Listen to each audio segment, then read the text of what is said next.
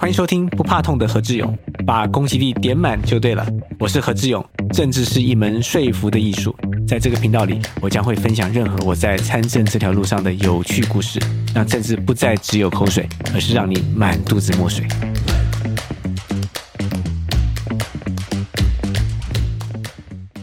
Hello，大家好，我是何志勇，欢迎收看我们的官方频道。今天哦，我被告知要挑战金头脑宾果的游戏哦。我们可以看到这个板子上有五乘五，共二十五个关键字。那这二十五关键字都是我们一般老百姓非常敏感也关切的民生议题哦。那我只要在中间能够连成一条线，就算成功。那我们就开始吧。好，那我们现在从第一题开始吧。选哪一个呢？就中间这个好了。流行。请问近期声量很高的流行用语 “barbecue” 了，代表什么意思呢？A. 烤焦了，B. 厉害了，C. 完蛋了。嗯，我最近常听到这个词，哎，就最近这一两个月的事情。barbecue 在美国常做啊，很多人在台湾念 bbq 错，是 barbecue。嗯，那就是烤焦了。好，A 烤焦了，答错。玩了，barbecue 了，是从中国大陆流行到台湾的网络用语。一名中国抖音的游戏实况主无赖电音之机，在某次游戏直播中，因为快被敌人打败时，脱口而出 barbecue 了，配上慌张的情绪和洗脑的电音，笑翻无数的网友，也让玩了 barbecue 了从此爆红。哇，难怪我看之前林志坚论文出状况的时候，大家喊说林志坚 barbecue，原来是这样，我以为是林志坚烤焦了。好，那我。第一题就错了，我是要想办法变成一一连串嘛。我看今天我能问几题呢？我就想到之前我在美国东岸的马里兰州去考驾照的时候，他只能错三题，就我答到第五题之后已经错两题了，然后后面一题都不能错，要不然就被淘汰了。现在好像有点小麻烦。好，那我们第二题就减税好了，最近有在减税的。今年九月，行政院拍板，二零二二年每年的生活基本费用由十九点二万元调涨到十九点六万元。基本生活费调高之后呢，约有两百三十万户在明年的申报综合所得税时受惠。请问，在古罗马帝国时期做什么事情可以成为免税的公民呢？A. 贸易 B. 从军 C. 农耕。我怎么题目那么难？好，从军。我猜猜看啊，为为什么我选从军呢？因为啊，以前在台湾军人也不用付税了啊，最近才要付钱了哈，是吗？答对，太好了，答对了。罗马公民权能够免税是一个非常有魅力的权利，而且罗马的公民权也不是封闭的，只要所属的省份人民自愿从军，退伍之后呢，就可以享有公民权。而且在全盛时期，罗马军队常常打胜仗，活着退伍的几率很高。所以呢，罗马会有源源不绝的兵源，你知道吗？其实军人啊，在很多国家都是拥有这个相当崇高的这个地位啊。啊，过去我在美国生活蛮久的，你知道吗？当时哈波湾战争的时候是第二次波湾战争，我刚刚在美国东岸念着硕士班，我有一个学校老师就说，他的这个女婿当时就被派驻在伊拉克打仗，只是一般的阿兵哥，还不是军官哦。我就问他说，那一个月多少钱呢？他说一个月六千美金。大概是二十万台币，所以薪水高。没想到古罗马过去军人哦也不需要瞌税，那台湾过去军人其实也不需要瞌税，那只是说后来哦，因为我们这个年金改革，军方呃跟小学老师也开始瞌税了。好，那我们还不错，现在答对了一题哦。那接下来我们就来看看晶片。美国九月宣布接受晶片法资金贴补的美国科技公司。将禁止在中国建设拥有先进技术的工厂，也不能在中国开发尖端的技术。这项禁令有效的期限为 A 五年，B 十年，C 十五年。好了，随便猜，十年。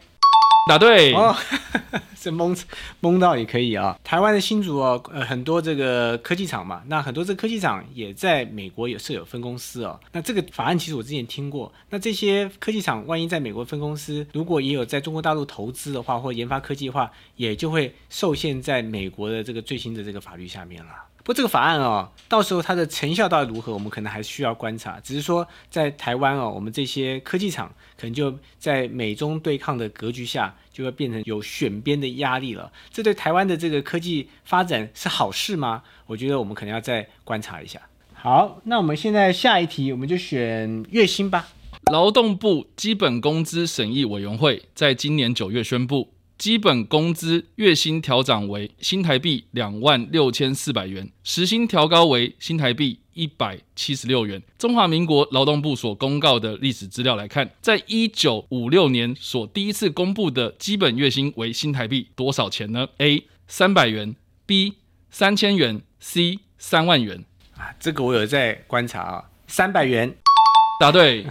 台湾的基本工资制度依照《劳动基准法》以及《基本工资审议办法》，于每年的第三季由中华民国劳动部邀请各界人士组成基本工资审议委员会进行审议。如会中决议调整，将结果交由中华民国行政院核定公告实施。在一九五六年，民国四十五年是第一次基本工资为每个月三百块。大家知道台湾的这个人均所得啊、呃，按照政府的数字，已经到达了三万四千美元了。不过你知道我们周遭有多少人哦，他的年收入可以超过一百万台币呢？所以老实说哦，这些东西很多我们都觉得无感。那我们明年的这个基本工资到了一百七十六台币啊、在美国加州，它今年的最低工资是十六块美金。大家知道，在美国人均所得哦，以加州为例，已经破了八万美金了。这就是你会发现，在台湾跟其他这个主要新兴国家比较，我们还有很长的路要走啊。那即便在加州的发展状况，你们发现只要产业好了，它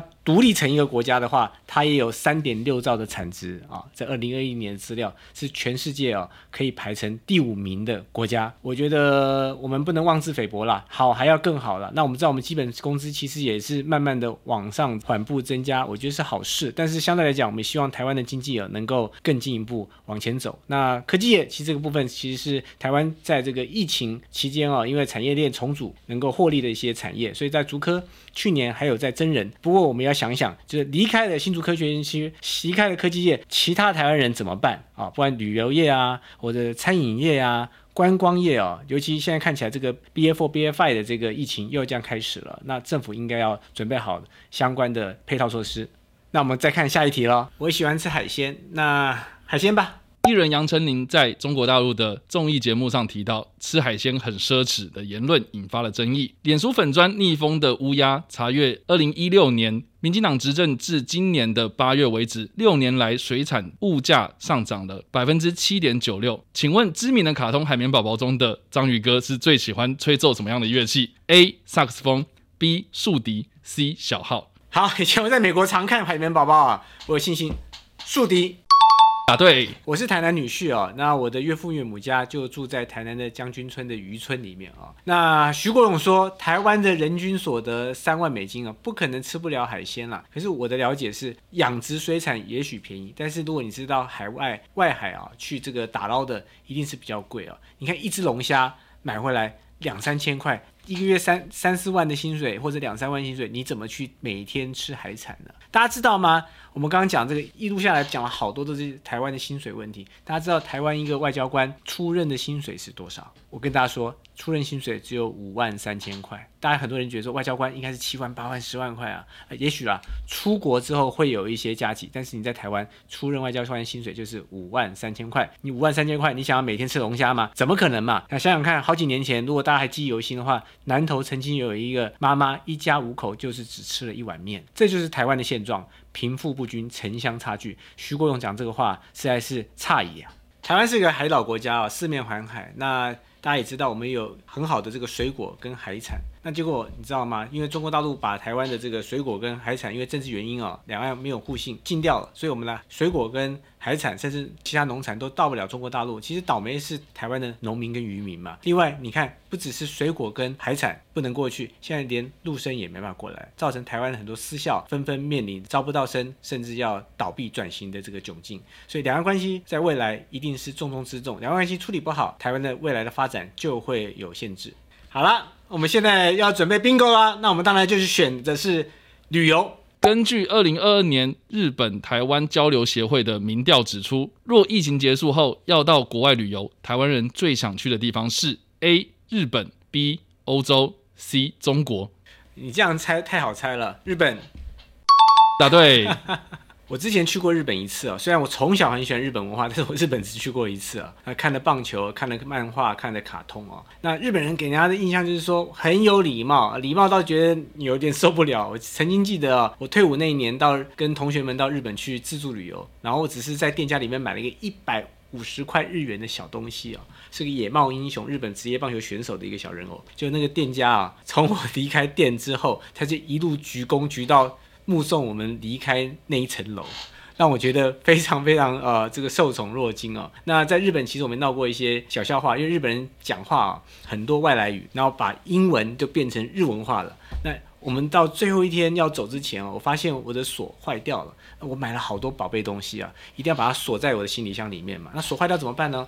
我就找马路上有没有像生活工厂啊，或者这种类似这种店。来买一个锁，我也不想日文呐，那怎么办呢？就进了店里面就跟他讲说我要 lock，我想说那时候英文嘛，就用英文，就日本人听不懂，那怎么办呢？我就说是拉苦好了，然后他也听不懂，我索性就跟他要了纸跟笔，我来画画了一个锁的样子，他看到他说啊拉 K 啊，我说哦拉 K，原来叫拉 K，他就带着我去，他拿什么东西给我吗？一个表框，因为那个表框哈，就中文就叫锁。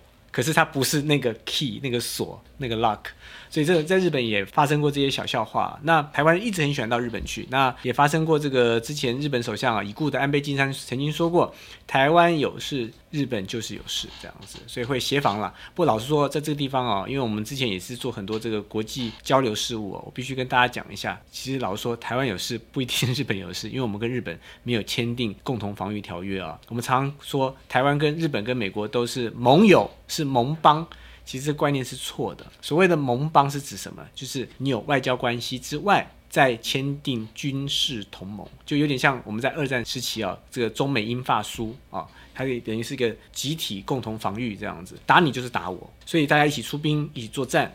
那记不记得当时中华民国政府拨迁到台湾之后，我们还跟美国签订了这个中美共同防御条约，这也是盟友的展示啦，英文叫 ally，a l l y 这样。那我们跟日本有盟邦吗？我们是有外交关系吗？即便跟美国，我们现在也都没有了。所以，我们常常看到很多台湾政治人物动不动就说他是我们的盟友、盟邦，其实都是不正确的用法。哇，不知不觉我们已经连成一条线了，bingo，b i n g o。那今天金头脑挑战成功。如果各位朋友还有进一步的问题哦，欢迎到我们下方留言，或者到我们 Facebook 粉专私讯给我，我也会都会一一回复哦。那我们在最后也提醒各位，一定要帮我们按赞、订阅、开启小铃铛，才不会错失掉我们任何的更新。我是何志勇，世界新竹，勇往直前，我们下次再见，拜拜。